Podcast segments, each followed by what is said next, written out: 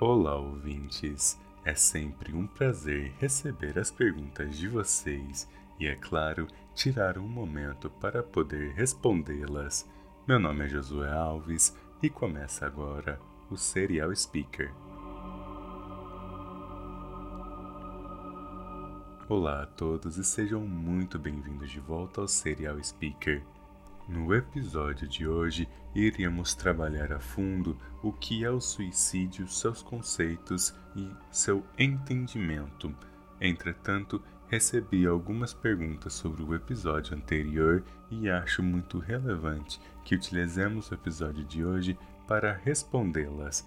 Espero que seja capaz de explicar com detalhes aquilo que me estão perguntando e poder sanar não somente as pessoas que me perguntaram, mas também a dúvida que vocês possam ter. Para iniciarmos o episódio de hoje, algumas pessoas me enviaram prints de algumas coisas que as pessoas estavam postando na internet com relação ao Setembro Amarelo e me perguntaram: Isto é real? E a primeira coisa delas foi: a pessoa que se suicida, ela tem mente fraca. Na verdade, quando pensamos em suicídio, nós pensamos em mente fragilizada. E há uma gigantesca diferença entre fraca e fragilizada. E por que nós não podemos dizer que a pessoa que se suicida possui uma mente fraca? Simplesmente porque mente fraca e mente forte são adjetivos que não tem como você colocar quando se trata de mente.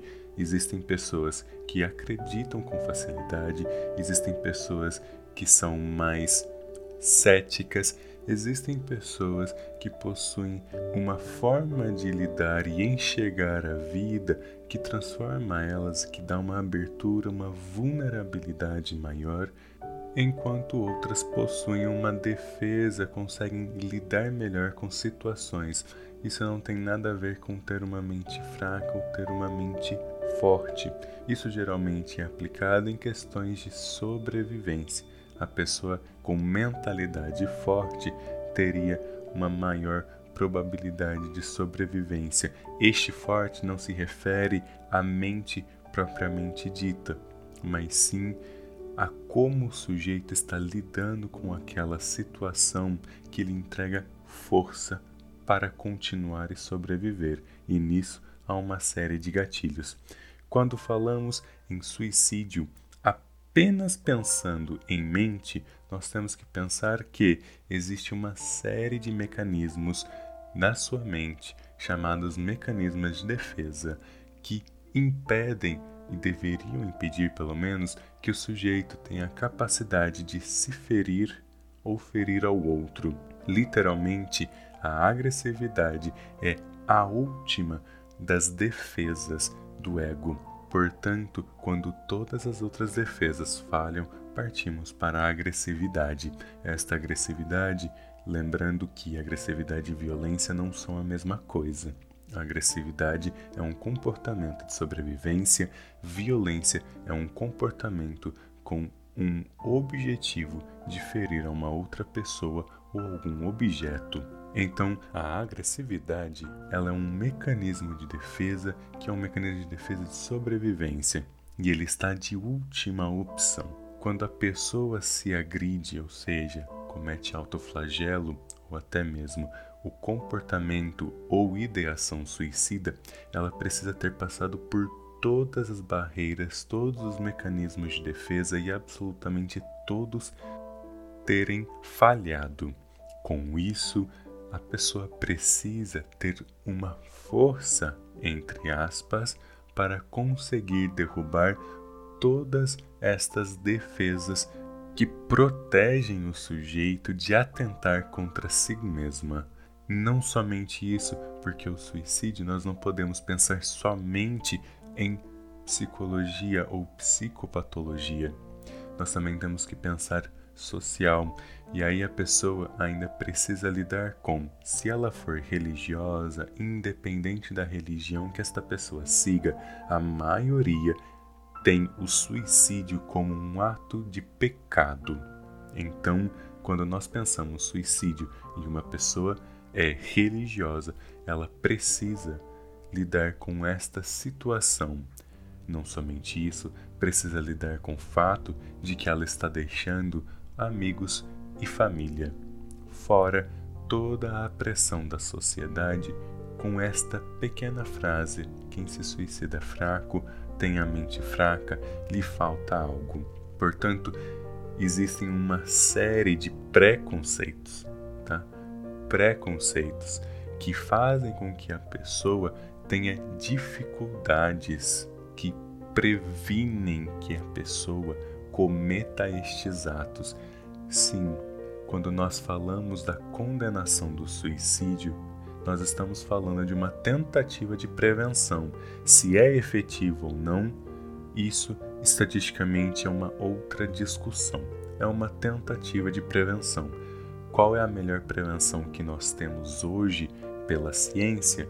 É conversar sobre isso em um ambiente onde não haja tabus, uma conversa aberta, franca, aonde o sujeito com comportamento ou ideação suicida seja protagonista do seu discurso e seja ouvido e não questionado com relação aos atos que ele está planejando, com aquilo que está acontecendo. É um momento de escuta. Esta escuta ela é extremamente específica, não é uma escuta normal as pessoas geralmente falam, então é só sentar ali e ouvir. Não é isso. É uma escuta que é uma escuta profissionalizada, precisa-se de muita atenção para compreender o que está acontecendo. Portanto, quando se pensa em mente fraca, isso não passa de um preconceito, um preconceito que não está nem próximo da realidade, já que a pessoa precisa derrubar uma série de mecanismos de defesas psicológicos, sociais, emocionais e ambientais para ela conseguir consumar o ato. Portanto, nós temos uma mente fragilizada, não uma mente fraca. A pessoa está fragilizada em um momento fragilizado. Pergunta número 2. A fé é importante quando falamos em suicídio? Essa é uma pergunta muito interessante, porque a fé, nós temos que pensar e compreender que a fé não é somente fé religiosa. A fé, ela é a crença indubitável de que algo acontecerá, ou seja, não me há dúvidas de que algo irá de fato ser realizado. É por isso que nós dizemos: temos fé que Deus fará isso, tenho fé que o meu sonho irá ser realizado. Se eu fizer isso, tenho fé que irei conquistar meus objetivos. A fé significa não possuo dúvidas de que algo irá acontecer. Essa não possuir dúvidas pode estar relacionado a algo exterior, pode estar relacionado a algo interior, pode estar relacionado a uma ação, pode estar relacionado a um comportamento. Isso depende de cada sujeito. Então a fé, independentemente se a pessoa é religiosa ou se a pessoa não é religiosa, ela vai jogar sim um papel importantíssimo na cura do sujeito, porque o sujeito precisa acreditar, precisa ter fé no processo de cura dele, no processo pelo qual ele está passando, no processo, se necessário, da intervenção medicamentosa, que ela vai funcionar, intervenção psicológica, que ela vai funcionar. Então, você precisa ter a fé de que aquele processo que você está passando vai te ajudar. Isso ajuda o processo se desenvolver. Existiu nos Estados Unidos um estudo onde os psicólogos aplicaram um teste para dividir a turma entre as crianças que eram as mais inteligentes, que iriam no futuro conseguir coisas brilhantes, e as crianças menos inteligentes, que não iam ter a capacidade dos outros. Um ano depois de aplicar isso, eles voltaram e o teste que eles aplicaram era incrivelmente preciso. Mas a verdade é que esse teste não existe. Esse teste, na grande realidade, eles simplesmente falaram, escolheram aleatoriamente os estudantes, falaram que esses estudantes eram brilhantes, que eles iriam conquistar muitas coisas, e o que aconteceu? Os professores com fé que aquele resultado do suposto real teste era correto, passaram a se comportar, passaram a tratar estas crianças de forma diferente. Tinham mais atenção, falavam de uma forma um pouco mais doce, tinham mais paciência para explicar, eles tinham mais vontade de incentivar essas crianças a fazerem coisas diferentes, a conquistarem seus objetivos. Então a diferença real entre os dois grupos não tinha nada a ver com uma capacidade de conquistar coisas, uma capacidade de ser inteligente, mas sim como o professor, na fé, na confiança de que aquele teste estava correto e que aquelas crianças elas precisavam de uma atenção já que elas eram prodígios, por assim dizer, colocando de uma forma bem flexível, mas que elas iriam conquistar coisas grandes, os professores tiveram um comportamento completamente distinto com elas e elas consequentemente se saíram melhor. Então, a fé, ela faz exatamente isso. Se tenho fé que o meu processo vai dar certo, que o processo de intervenção psicoterápica ou psiquiátrica irá funcionar, isso alivia e ajuda com que eu, eu mesmo me comporte em prol da minha melhora. E olha que coisa magnífica né? o sujeito tomando protagonismo em seu próprio processo. Nós respondemos ali na pergunta 1, o sujeito é protagonista de sua própria história. O sujeito também é protagonista, ele deve ser protagonista do seu próprio processo de melhora. Pergunta número 3. Josué, já ouvi alguns amigos meus, quando estão em uma baixa de humor falar que a vida seria melhor se eles estivessem mortos. Isso seria ideação suicida? Sim, isso já é um sinal de alerta, tá? Isso pode acontecer por uma questão emocional daquele momento, uma resposta ao acontecimento. Sim, pode estar acontecendo por aquilo, mas nós não sabemos sem investigar a situação do sujeito se de repente aquela frase começa a se tornar rotineira, começa a, aparecer, em se apresentar em outras situações, é importante que dispare o sinal de alerta, a bandeirinha vermelha, fala: opa, precisamos de uma intervenção aqui. Porque a ideação suicida, ela é exatamente isso. Né? A pessoa vai se convencendo de que a vida não vale a pena, que as coisas seriam muito melhores se ela morresse. Seria muito mais fácil se ela estivesse morta. Então, uh, existe essa complicação aí. E esse pensamento ele pode se tornar rotineiro, pode se tornar constante. Então, sim, se a pessoa teve ali uma baixa de humor, lembrem-se, existe o humor estável, e aí tudo que acontece ao longo do dia ele movimenta a linha do nosso humor. Então ela vai para cima quando tem um afeto positivo, vai para baixo quando tem um afeto negativo. Quando nós temos algo que é significativo, derruba muito o nosso humor, às vezes pode aparecer aí a ideação suicida. Às vezes até quando dispara, muita pessoa está muito feliz, às vezes ela vira e fala o quê? Ah, agora eu já posso morrer, tenho tudo.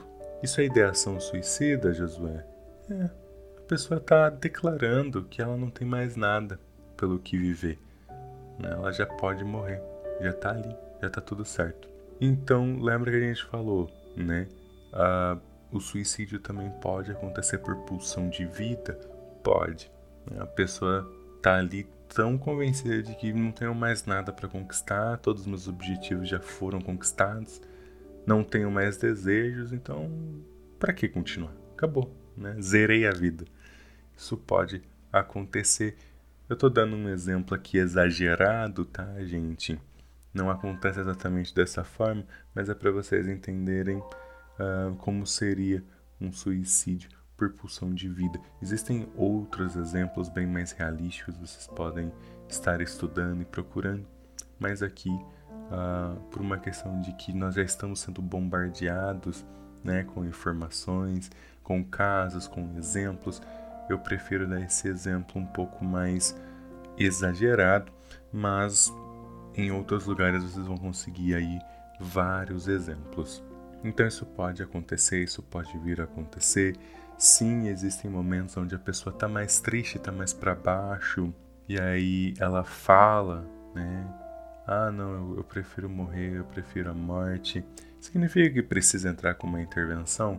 Gente, é uma questão de feeling. Precisa ter o, o feeling, precisa ter a sensação, a sensibilidade de perceber.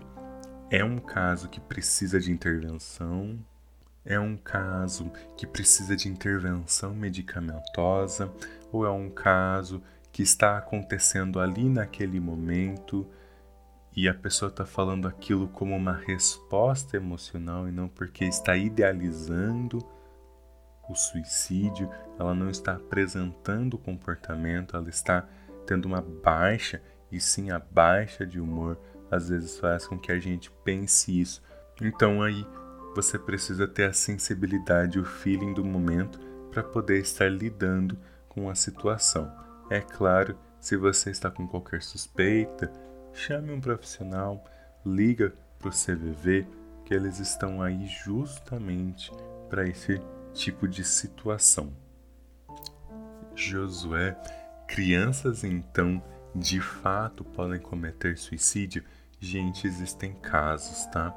Existem casos bastante alarmantes e o que nós sabemos hoje é que quanto maior exposição à violência, seja bullying, seja violência doméstica, seja que ela está sendo espancada em algum lugar pelos irmãos, por amigos, seja violência que está cometendo o professor com essa criança, ou ela esteja observando violência doméstica, ela esteja na presença de comportamentos violentos, isso é um forte fator de risco para a apresentação tá, de ideação ou comportamento suicida.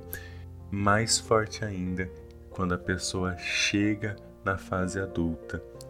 Então, esses fatores da exposição à violência, do sofrer violência na fase infantil e, inclusive, depois na fase adulta, quanto mais exposição, quanto mais sofrimento, sofrer violência a pessoa tem, maior a probabilidade, maior são os fatores de riscos para termos a presença da ideação ou do comportamento suicida.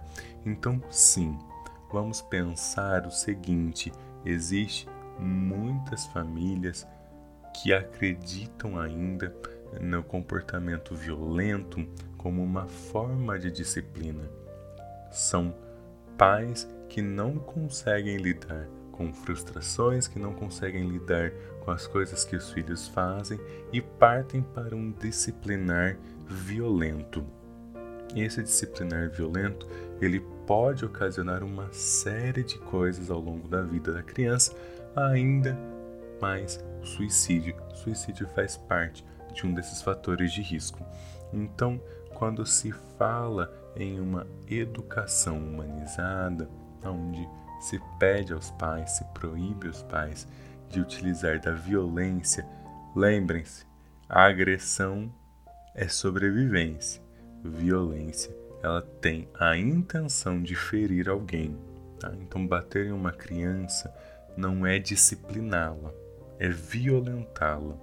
Disciplina significa que você vai sentar a criança, ortogar-lhe um tipo de castigo ou de punição, e essa punição não adianta ser a física, porque a criança precisa compreender algumas coisas importantes. Primeiro e mais importante de tudo, o que ela fez de errado e o porquê ela não pode fazer aquilo. Gente, se eu não sei o que eu fiz de errado e nem o porquê eu não posso fazer aquilo, não tem como eu modificar aquele comportamento. Eu não sei por que está errado, eu não sei por que não pode se fazer. Então, disciplinar, ponto número um, é você explicar para a criança, explicar para o adolescente o que aconteceu, por que ele está sendo punido, por que ele está sendo penalizado.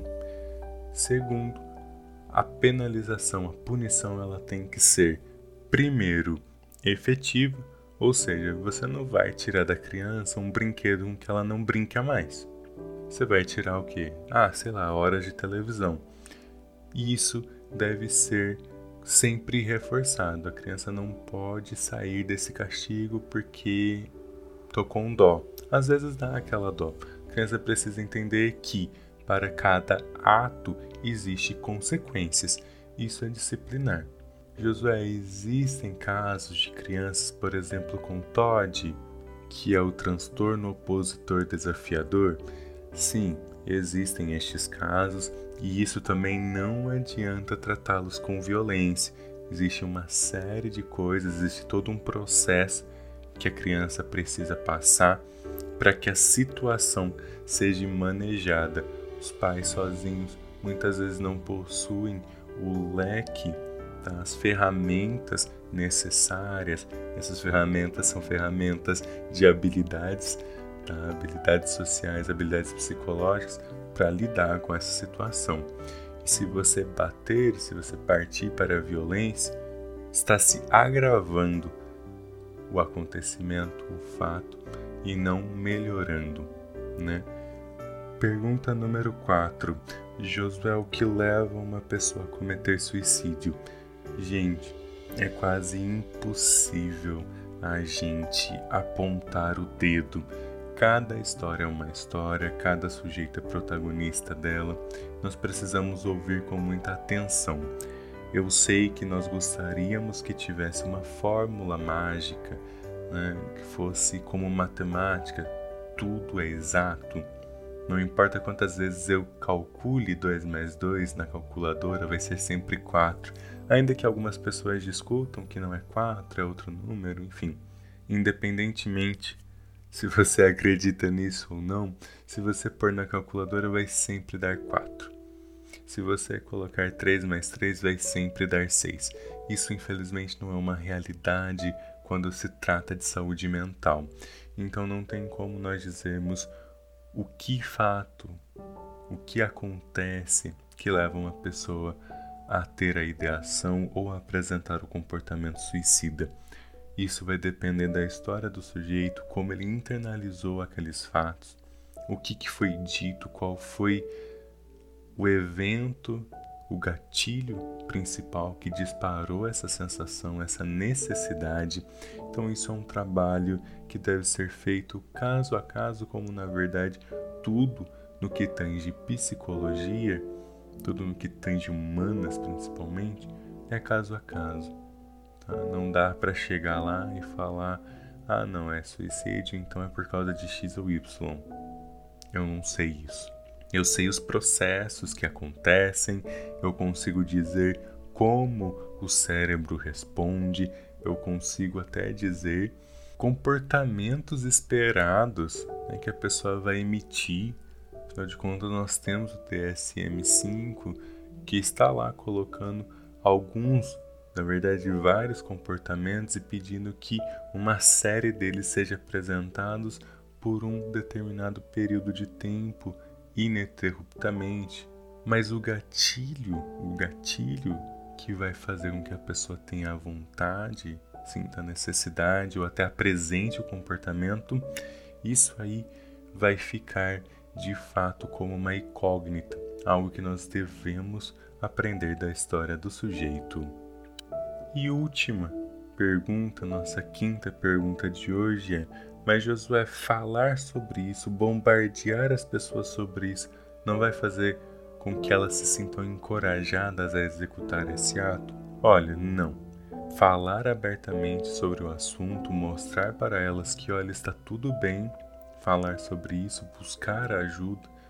Existem pessoas que estão dispostas, estão prontas para te ajudar. Em momento algum vai apresentar, né, como um fator encorajador. Você não está falando para a pessoa assim, pode fazer. Você não está encorajando. Você está falando para ela que tudo bem conversar comigo, tudo bem conversar com aquela outra pessoa, que a gente não vai julgar a sua história, a gente vai ouvir, a gente vai conhecer, a gente vai ter respeito por você. Então, não né, uh, que acontecem suicídios durante o Setembro Amarelo, gente, prevenção não é imunização, não é 100%. Vão acontecer casos, é claro que vão. Porque quando vem o movimento de prevenção, também vem o movimento de preconceito, que é um movimento contrário, que são as pessoas que debatem os fatos e os achados científicos com achismos. E aí o que acontece? Infelizmente, achismos que estão baseados em preconceitos, e não é todo achismo que é baseado em preconceito, nós estamos falando dos que são baseados em preconceitos, eles terminam causando mais dano, porque a pessoa vai se sentindo pior. Falar que a pessoa é fraca, que ela tem a mente fraca, que ela não tem respeito, que ela não tem amor por si mesma, e uma série de outros discursos que acontecem no dia a dia pela internet ferem o sujeito, ferem a pessoa que já está fragilizada.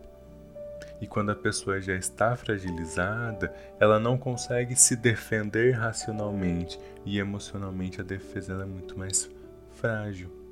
A interpretação pelo processo da emoção é muito mais catastrófico. Então, quando as pessoas falam, e aqui no podcast eu já bati muito nesse ponto, mas é sempre válido bater nele de novo. Nós precisamos sim ter cuidado com o que a gente fala, porque pode ser que a gente termine falando algo errado para uma pessoa que naquele momento não está em capacidade de se defender, ela não está com as suas, e coloco entre aspas, barreiras psicológicas para se defender de uma crítica, por exemplo, como essa, de que ela é fraca. Ela pode terminar se sentindo o quê? Mais apta, mais encorajada. Então, quando nós falamos de prevenção, nós estamos falando de que precisa se conscientizar as pessoas do que é o suicídio, o que são mitos, o que são fatos, o que é uma realidade, o que são estatísticas, o que são apenas achismos, para que as pessoas possam se comportar como uma rede de apoio ajudando as outras pessoas. Então, o objetivo do Setembro Amarelo não é só trazer para as pessoas que elas podem e devem conversar e falar sobre isso, mas trazer para sujeitos que estão em condição de que eles são e devem se posicionar como uma rede de apoio para alguém. Porque, da mesma forma que você vai ter sua rede de apoio, você faz parte da rede de apoio de alguém. Você tem que estar pronto e preparado para servir como tal. E servir aqui não é servir de que, nossa, deixa eu fazer tudo por essa pessoa mas sim para funcionar no papel de alguém que está trazendo apoio à saúde de uma outra pessoa. Esse é o objetivo da prevenção, esse é o objetivo da conscientização, esse é o objetivo do Setembro Amarelo.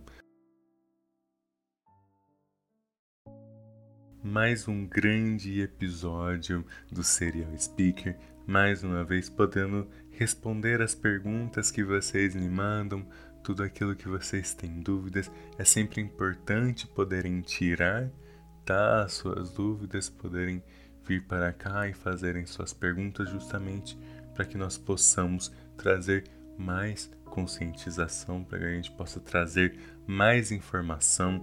Tenho total consciência que às vezes a gente tenta falar algumas coisas ou não fica muito claro, ou é necessário uma informação extra, né? Então, quando vocês me mandam perguntas, nós podemos preencher essa lacuna, esse vazio que pode ficar, até porque cada episódio que eu trago, cada reflexão que vocês fazem aqui comigo, que eu faço com vocês, nós temos muita coisa para pensar. E nessa muita coisa pode ser que alguma informação não fique totalmente clara ou até mesmo que falte alguma coisa importante. Então, é muita ajuda quando vocês trazem seus questionamentos, porque não só eu consigo me aprofundar em um tema e poder explicar de uma forma mais desmiuçada, como também podemos, em caso de ter faltado alguma explicação, preencher a lacuna e aí a informação junta os episódios a informação fica completa. Então, como sempre, estou total à disposição de vocês. Podem me enviar mensagens pelo Anchor FM barra Serial Speaker ou direto no Instagram, o Art Serial Speaker Podcast. As mensagens virão diretamente para mim e eu então estou mais do que aberto para poder ler suas perguntas, suas críticas, suas recomendações. Caso vocês queiram que eu fale de algum tema, comente algum caso, fale de um filme ou até mesmo de um livro que você tenha lido, que pode ser que eu também tenha lido, estarei lá esperando a mensagem de vocês. No próximo episódio, retomamos para nossa programação original e então, de fato, entrar no que é o suicídio fazer um estudo mais profundo sobre este tema. Por isso, espero você no próximo episódio e até lá.